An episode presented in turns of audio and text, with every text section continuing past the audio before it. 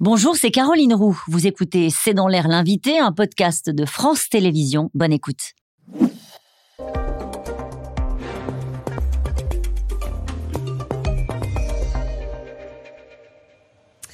Bonsoir à toutes et à tous, bienvenue dans C'est dans l'air. Mon invité ce soir est Jacques Attali. Bonsoir. Bonsoir, vous êtes écrivain, économiste. Nous allons parler ensemble, si vous le voulez bien, de la crise bancaire, mais tout de même un mot sur euh, ce qui s'est passé cet après-midi à l'Assemblée. Elisabeth Borne a donc choisi sa méthode. Ce sera donc une réforme des retraites qui passe par un 49-3. Quelle est votre réaction, Jacques Attali? Est-ce qu'on entre dans une crise politique? C'est extrêmement triste d'en arriver là. Il aurait fallu faire autrement depuis le début. mais je, comprends l'enjeu. la France a une balance des paiements tragique. Elle est menacée d'une baisse de sa notation par les agences de notation. Euh, donc il fallait faire quelque chose. Il avait raison, Emmanuel Macron, c'est ce qu'il a dit à midi, il a, euh, au moment du, Conseil des ministres. Hein, et il a dit en gros, on ne pouvait pas se permettre de jouer avec notre avenir. Parce que, Ces raisons étaient économiques et financières. Parce que notre balance du paiement est catastrophique euh, et, que notre industrie va mal. Donc la, France est menacée d'être sanctionnée. Et si elle ne fait pas la réforme des retraites, elle est sanctionnée C'est d'abord, quelle réforme des retraites? Évidemment, il faut en faire une mais il faut en faire une dans un certain ordre et pas forcément celle-là. Il y avait mille et une façons de faire autrement. Il avait fait voter déjà la retraite par points. Il y a, d'autres façons de financer euh, la retraite par, par l'âge. Il y avait la durée de côté, mille façons de faire. Ce n'était pas forcément la meilleure. Moi, j'ai dit que ce n'était pas la bonne façon de faire et je le maintiens et vous l'avez dit dès le début. Euh, après la Silicon Valley Bank, la deuxième banque suisse est à son tour euh, dans la tourmente, ça s'appelle le Crédit Suisse. Sa valeur en bourse est tombée à son plus bas historique. Le cours de l'action a perdu 30% hier au terme d'une journée absolument cauchemardesque. Euh, cette banque nationale suisse, la Banque nationale suisse a volé à son secours. Qu'est-ce qui s'est passé, Jacques Attali? A priori, ça n'a pas grand-chose à voir, sinon que la, première affaire a révélé que les, banques dans le monde ne sont pas aussi stables qu'on pouvait le penser. La première affaire, celle aux États-Unis. Celle aux États-Unis. Ça a révélé que les petites banques de province euh, spécialisées sur un marché, là c'est sur les start-up, qui avaient pris beaucoup d'argent aux start-up mais euh, qui n'avaient pas beaucoup d'actifs, étaient très menacées parce que les taux d'intérêt étant montés, ils ont moins d'argent qui vient vers eux, parce que l'argent et, et d'autre part, la valeur de leurs actifs qui étaient en banque du trésor a baissé. Donc il y a une panique et qui a touché cette banque, qui n'était pas assez protégée. Le Crédit Suisse, c'est tout à fait autre chose. C'est une banque qui va très mal depuis de longues années. Il y a eu plein de scandales de corruption, d'argent de, blanchi euh, ici ou là. Enfin, la banque allait très très mal. Elle a perdu sa valeur déjà depuis euh, trois ans. Donc euh, ça s'inscrit dans un contexte d'ensemble et, c'est venu, le, déclenchement, c'est venu de ce qu'un grand actionnaire a dit. Saoudien. A dit, je remets plus d'argent dedans. Donc là, c'est une panique qui, qui, arrive. Ce qui est étonnant, c'est que les Suisses aient laissé aller jusque-là. Euh, une banque. Euh, parce que quand, quand, on regarde les banques européennes, elles sont beaucoup mieux protégées que ça. On va en parler des banques européennes. Mais si on revient sur ce, ce, ce qui s'est passé à la fois aux États-Unis, où on nous a dit euh, avant le week-end, vous inquiétez pas, ce sont des banques régionales. Aujourd'hui, la secrétaire d'État au Trésor, à l'instant, vient de dire quand même que SVB et Signature Bank aux États-Unis donc euh, présentaient un sérieux risque de contagion. C'est-à-dire qu'on a l'impression qu'il y a beaucoup d'énergie en ce moment de la part des responsables politiques pour nous dire Dormez tranquille, le risque de contagion n'existe pas, y compris avec ce qui s'est passé avec le Crédit Suisse. Dans les systèmes financiers, il y a toujours un risque de contagion. Parce que quand les gens prennent peur, ils prennent peur et tout ça va. Supposer que tous les Français retirent leur argent des banques, il n'y a pas assez d'argent.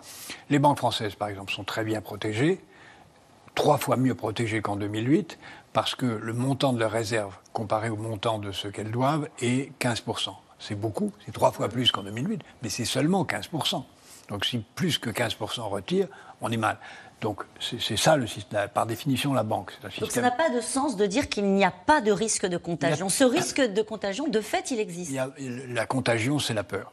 Euh, c'est la perte de confiance. Un système financier, ça tient sur la confiance. On a confiance ultimement dans les États-Unis parce qu'ils ont une arme nucléaire, c'est ça qui tient le, tout, et on a confiance en Europe parce qu'on a une banque centrale qui, qui, fait le travail. Et encore, la banque centrale, et n'est pas appuyé sur un État et nous n'avons pas d'armes nucléaires. Donc nous sommes plus fragiles que les Américains. Est-ce qu'on n'est pas avec le Crédit Suisse? C'est pas n'importe quoi le Crédit Suisse. Hein. c'est une grosse banque euh, euh, suisse. Euh, est-ce qu'on est dans le too big to fail, comme on le disait hein? Donc elle fait partie des 30 banques mondiales qui sont trop grosses pour qu'on les laisse aller au tapis, mais peut-être trop grosses aussi pour être sauvées. Est-ce que vous le pensez?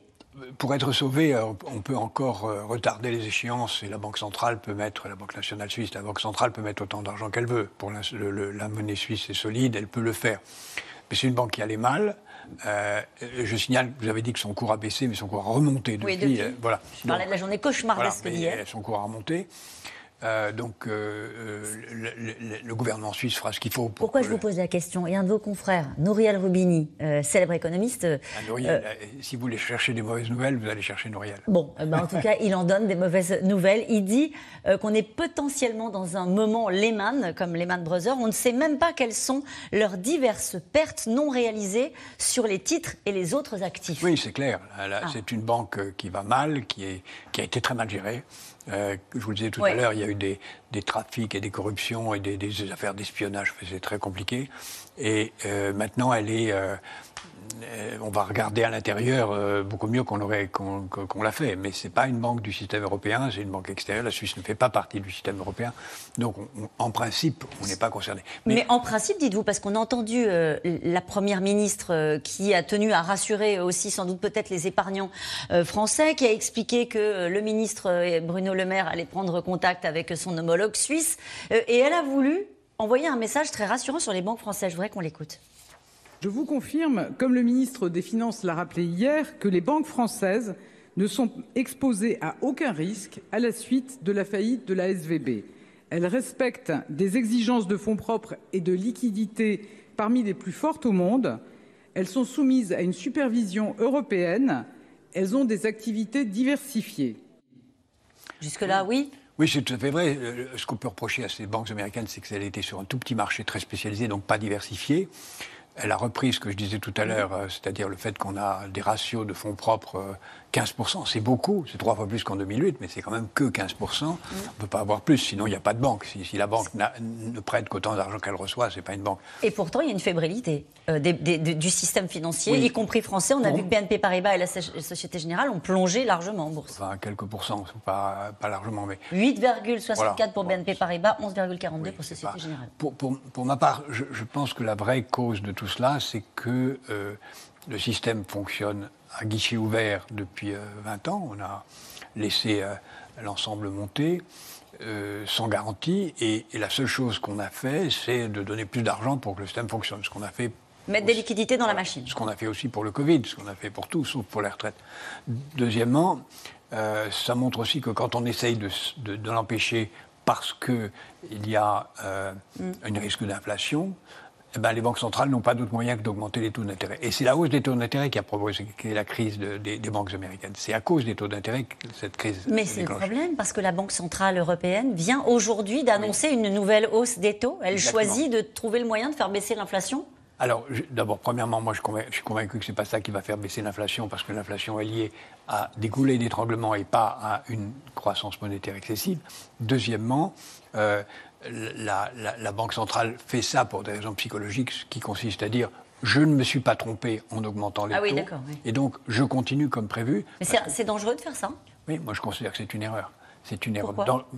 encore une fois, parce que augmenter les taux d'intérêt, ça pousse les gens à sortir de l'investissement industriel, et ça pousse les gens à mettre l'argent dans les bons du Trésor, ça diminue la valeur des bons du Trésor anciens, ça, ça rend extrêmement difficile le financement de ceux qui s'étaient financés avant avec des taux plus bas. Donc c'est un facteur de récession qui, d'après les banques centrales, devrait permettre de faire baisser l'inflation, mais je ne crois Jacques pas. Attali, c'est un facteur de récession, et est-ce que ça peut alimenter cette forme de panique sur les marchés financiers, cette, cette de début de crise bancaire? Justement, elle le fait pour le contraire. Elle consiste à dire j'ai raison, c'est comme quelqu'un qui, qui veut montrer qu'il sait et qui persiste. Alors, dans mon avis, il persiste dans son erreur. Voilà. Mais c'est une façon de, de, de, ne pas reconnaître qu'on s'est trompé en persistant à croire qu'on avait raison. Est-ce qu'on est à la veille d'une crise financière? La crise financière, ça vient de la panique. S'il y a panique, il y aura crise financière. Je voudrais avoir votre avis sur ce que dit un autre économiste, prix Nobel d'économie, Joseph Stiglitz. Il dit qu'il y a un impensé dans tout ce qui se passe. C'est ce qui se passe sur les réseaux sociaux. Les banques, le bank run, c'est-à-dire le fait qu'on se précipite pour retirer son argent sur les comptes bancaires, aujourd'hui, ça se fait avec une application, avec un smartphone. Et il dit ça, c'est un impensé. Et au fond, dans ce moment de tension et de fébrilité, il faut se soucier de ce qui pourrait se passer à ce niveau-là. Il a raison? C'est très juste. On n'en est pas encore tout à fait là parce qu'on ne peut pas penser que tous les gens euh, euh, peuvent retirer leur argent de la banque par un clic encore aujourd'hui, parce que d'abord, il le mettrait où? Si vous avez, regardez vous-même, vous avez peut-être un petit peu de sous dans votre compte bancaire. Si vous appuyez sur un clic, vous allez où? Vous achetez quoi avec? Vous ne savez pas, donc c'est pas si facile que ça. Euh, donc, euh, vous allez pas retirer des billets, enfin c'est compliqué. Donc, mais ça va venir. Ce risque va venir parce que la, la, simplification de, des applications fera qu'on pourra du jour au lendemain euh, basculer sur l'or ou basculer sur euh, des tableaux, sur ce qu'on voudra. Ça viendra. Merci beaucoup, Jacques Attali, d'avoir été euh, mon invité. On va poursuivre la discussion qu'on a eue au début de cet euh, entretien sur euh, les retraites. 49.3, le 49.3 ouvre une crise politique. À tout de suite avec les experts de C'est dans l'air.